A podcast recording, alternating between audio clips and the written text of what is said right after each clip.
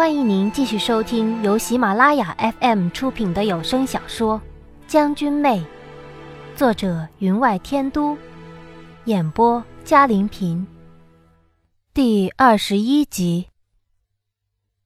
我的转变自是瞒不过媚蕊，但她却保持了沉默，并不像以前一样，什么都旁敲侧击的过问。我也不瞒她，只把对宁王的思慕之情略为收敛。每当他要出府汇报之时，便绞尽了脑汁教他应对。今天下了小雨，屋外空气清新，窗边嫩叶仿佛被涂上了一层油绿，极为可喜。我见青石板路只是略被水浸湿，并没有积水，便对媚蕊道：“今天空气甚好，金雨一淋，想必塘边木芙蓉更为娇艳。”不如我们去塘边走走。他给我拿来了披风，搭在肩上，知道我畏寒。虽然刚到十月，却也准备了狐毛护手，一应俱全了，才在前面带路，缓缓而行。他的细心让我心底略微有些波澜，要强加压制，才能把那丝悔疚压下去。行至塘边。却见木芙蓉开得正盛，此花又名巨霜，不怕秋寒霜冻，一向是我喜欢的。见它开得娇艳，我便叫媚蕊折了那斜斜伸出来的一朵好的，插在鬓边，对着池塘静水而照。媚蕊见我兴致颇高，便赞道：“主子带了这花，当真是人如芙蓉，艳色无双。”我一笑，将它摘下。眼神不由自主地望向远处高高的青白渐黄的眼角，那里是宁王的住处。媚蕊跟在我身边日久，竟也猜出了此时我心中所思所想，轻轻笑道：“王爷见了，定会赞叹不已。”手中的木芙蓉花蕊灿烂如火，花瓣边缘却是淡淡的浅红。花径更是青葱似绿，一阵微风吹过，有几朵木芙蓉从树上跌落，有些则落于池塘，随波逐流。我手抚芙蓉花瓣，眼角带了清愁。媚蕊，我等美人，是否也像这随风而落的木芙蓉，在树梢之时便是黄黄而光，有风吹过。就会落地成泥。媚蕊知我所指为何，劝道：“主子，王爷不过一时之气，过了几日便会好的。”自上次事后，媚蕊虽被宁王所弑，她的行动仍然自如，但身边无时无刻都有人监视着，传递消息只怕要费些周折。但我知道，她自有办法将消息传出去。如果他不能将消息传出去了呢？听闻王爷近几日夜夜宿在书房，晚晚大醉。琥珀酒虽纯正柔和，可也经不起天天饮。听下女们传言，王爷近几日目赤肿痛。媚蕊叹了一口气：“主子，您对王爷倒真是上心。”我回首望着他道：“媚蕊，无论我对他怎么上心，也不过是为了达成目的。”媚蕊显然不相信我的话，却不像以前那样劝解暗讽，只是从地上拾了一朵木芙蓉道：“主子既然担心王爷，何不前去看看？听闻这木芙蓉研成粉末，以窖内冰水相搅，能除却目赤肿痛。”不如我们摘一些新鲜的回去。我笑了笑道：“媚蕊，你当真见识广博。”媚蕊低声道：“哪比得了主子？其实主子来此，不就是为了如此吗？”被他揭穿心中所思，我也不辩解，恰有横枝伸出，上缀几朵开得极艳丽的花，便指着那里向他道：“啊！”那几朵木芙蓉花期刚刚好，媚蕊笑道：“那奴婢为您摘下来。”我点了点头。此地地处偏僻，甚少有人来往。媚瑞使出轻身功夫，自然不怕被人看见。恰似一阵微风吹过，将她的身形吹得飘飘而起。绿衫红裙，纤手轻摘，粉红的木芙蓉仿佛含笑一般，衬着她如玉的容颜。他一手拉了枝条，沉金绣鞋踩了下层树枝，回眸而笑：“主子。”这朵好吗？突变呼声，他脚下树枝忽然向上弹起，繁密绿叶之中，疏疏连声，射出几支利箭。他见机忙向上腾身而起，堪堪避过了那几支箭。脚刚落地，斜刺里忽然又射来一箭，他一个后腰贴地，险险避过。刚要站了起来，却又软倒。他震惊地望向我。他双足上的鲜血染红了青青草地，那里有两支箭从地面突出，将他双足对穿而过。箭上涂有麻药。主子，你何必如此？他望着我苦笑。我松开藏在树后的鸡黄，走到他的身边，蹲下，望着他道：“我不得不如此。”我抬起他的双足，拿出银剪，剪断了上面的箭头，从地上拔出了剑，拿出草丛里藏着的伤药，撒在他的伤口上，再用白布包好。他半闭着眼，神色仿若有些迷糊，却轻声道：“七转玲珑阵，虽然只是其中三阵，我已避不过了。从没有人能在简单的花丛之中。”化繁为简，以剑带兵，布下如此军阵，时间、光线，连风声都能控制得毫微不差。主子，你是何人？我笑了笑，看血迹没有从白布中渗出，才轻声对他道：“我是何人，重要吗？”他勉力睁开眼睛道：“主子，你知道吗？”我是小助理，身法最好的。出师那一日，太子殿下以百名士兵排阵相射，箭雨如麻，都没有人能射中我，而你只用了五支箭。我望了望他，他麻药虽已箭不全身，还是死盯着我，想让我给他个答案。于是拍了拍他的脸颊，道：“同样是剑，草剑和金剑能比吗？”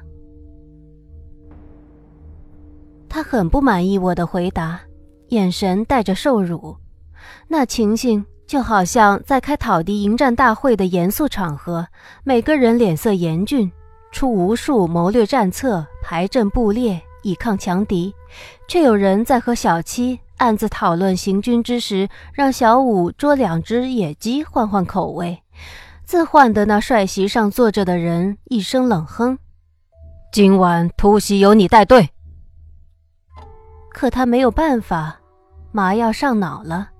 我将他的双眼合上，叹了一口气，背起他。也不知他近几日吃的什么，如此重。您正在收听的是由喜马拉雅 FM 出品的《将军妹》。离此不远有一扇小门，门外有人等着，身形高大，左手行动不便。右手推一辆板车，上盖一床竹席。见我气喘吁吁的，背了他出来，忠厚的道：“呃，姑娘，俺是老实人，呃，家里尚有妻室儿女，冷不丁抬一个大姑娘回去，俺娘子非把俺打成孙子不可。我丢了一锭金子给他，如果你娘子要把你打成孙子，就把这砸给他。”他接过了，笑了笑道：“哎，呃，有了这个，打成孙子，俺也愿意。这姑娘不会动的吧？”我道：“你得赶快了，一两个时辰不会动，过了上身就会动。听说他的手力气颇大，打起人来很痛。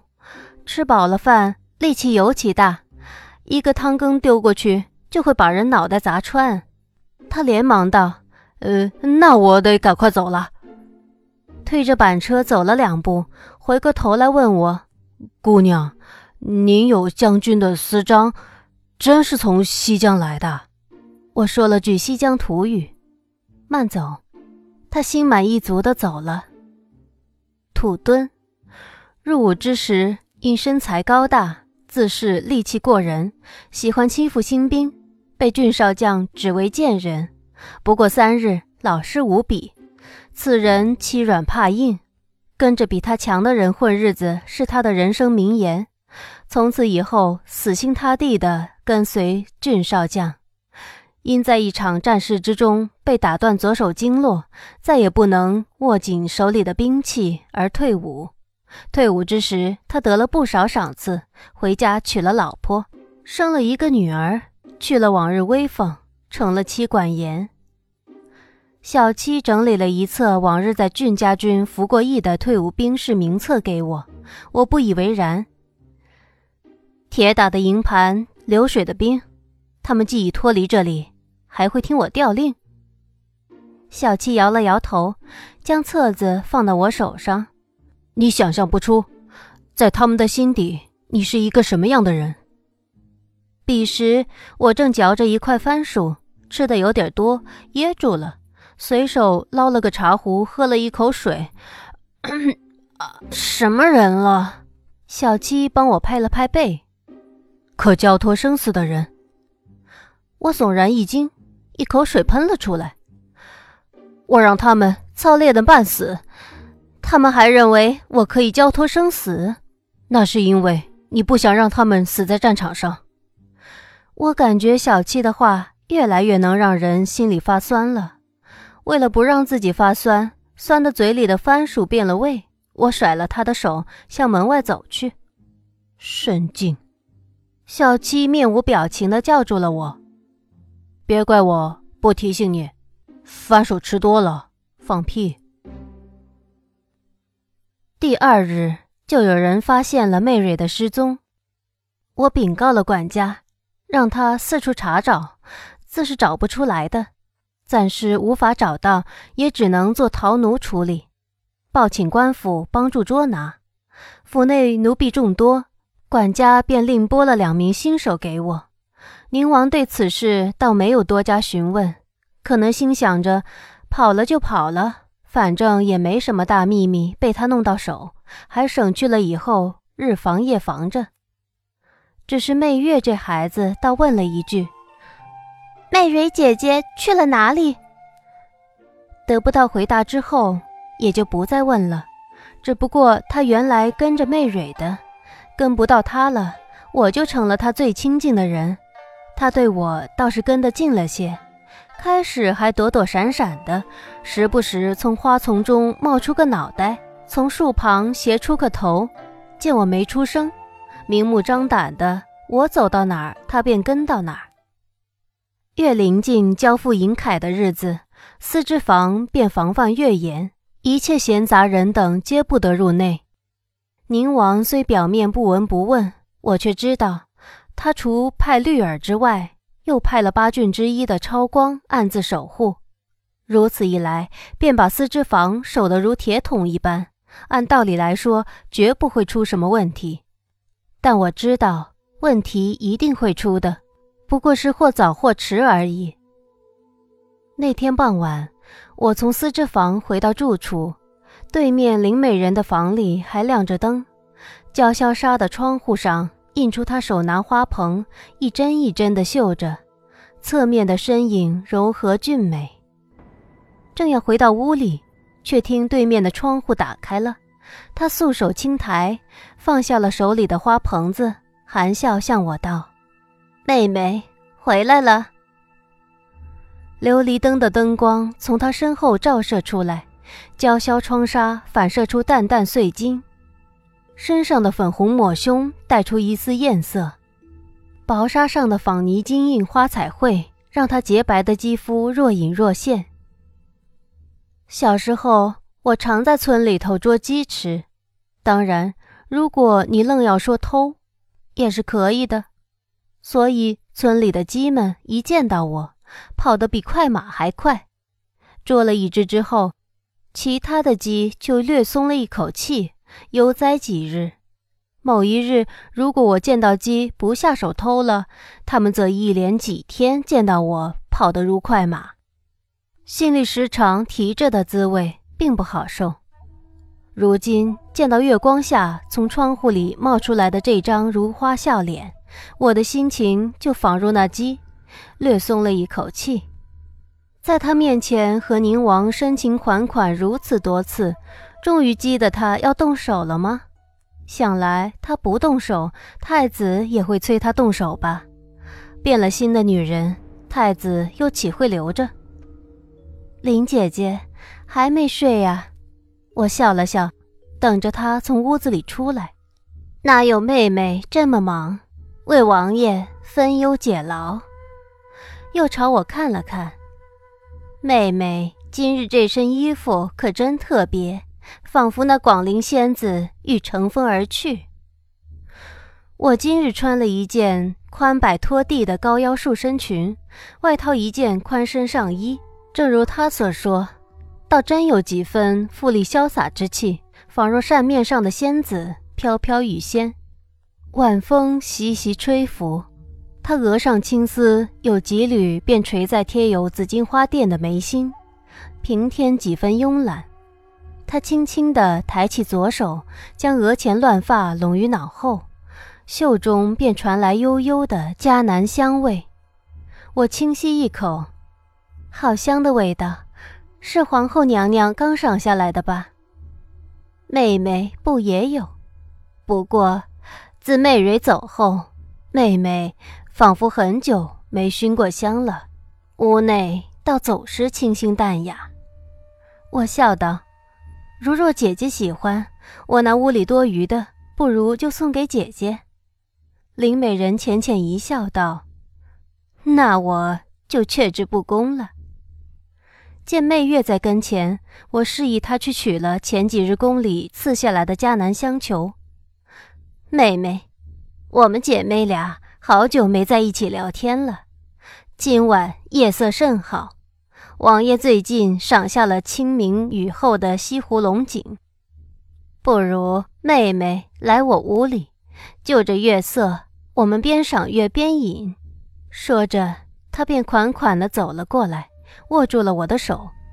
原是柔腻如脂的纤手，却让我身上起了层鸡皮疙瘩。我知道今日去也要去，不去也要去了。如果是以前。他身上的武技只配给我端茶递水，可如今却能置我于死地。